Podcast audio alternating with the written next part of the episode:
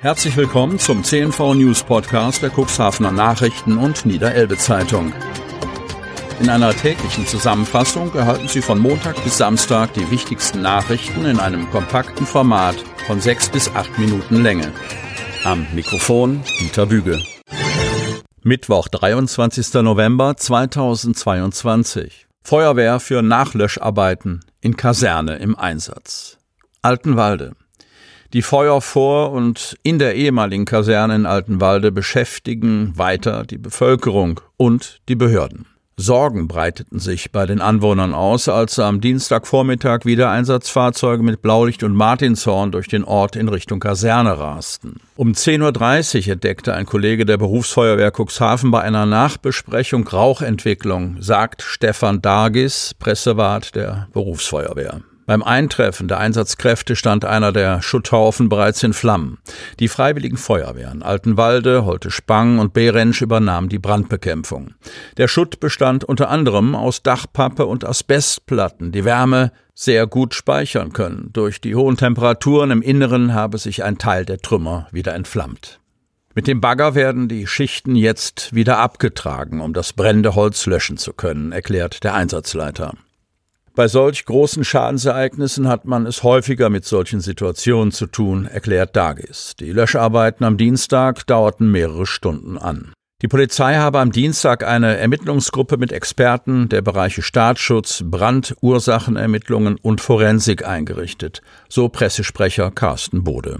Bei der Untersuchung des Brandortes mit Brandsachverständigen kämen auch Brandmittelspürhunde zum Einsatz. Hoffnungen auf baldige Ergebnisse machte Bode nicht. Die Untersuchungen könnten Wochen dauern. Am Dienstag, als das Feuer in dem Schutthaufen wieder aufflammte, war auch die Ermittlungsgruppe auf dem Gelände. Die Untersuchung des Brandortes sei dadurch beeinträchtigt worden, so Bode. Daneben werden auch Zeugen gesucht. In beiden Fällen kann eine vorsätzliche Brandlegung derzeit nicht ausgeschlossen werden, teilte die Polizei mit. Weder eine Brandstiftung noch ein politischer Hintergrund würden ausgeschlossen. Der oder die Täter wie auch das konkrete Motiv der Tat sind bislang unbekannt, teilt Bode mit. Ebenso versuchten die Ermittler herauszufinden, ob zwischen dem Brand des Unteroffiziersheims am Montag und des LKW am Sonntagabend ein Zusammenhang besteht. Weiterhin forderte die Polizeiinspektion Cuxhaven die technische Einsatzeinheit der zentralen Polizeidirektion in Hannover mit einer Drohne an, die schon am Montag Übersichtsaufnahmen erstellte. Eine der größten Sorgen der Feuerwehr galt am Montag der Waldbrandgefahr. Das brennende Gebäude war von dichtem Gehölz umgeben. Bei einer Sturmlage hätte ein Übergreifen der Flammen wohl nicht verhindert werden können.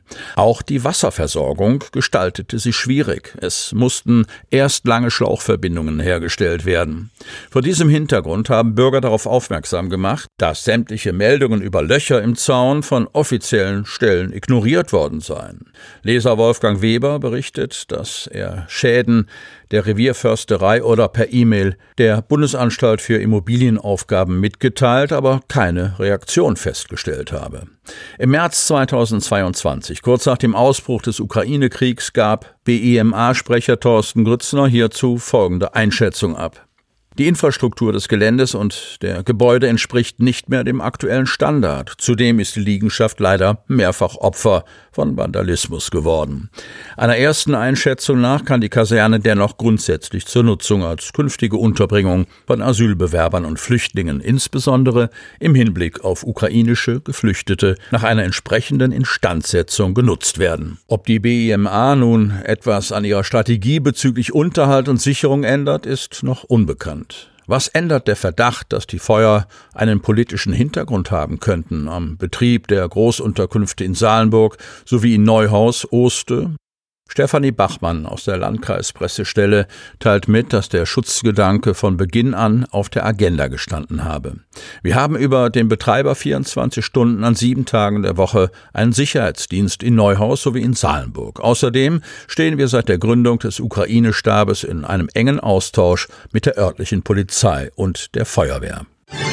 Bestätigt, Wolf war der Verursacher. Cuxhaven.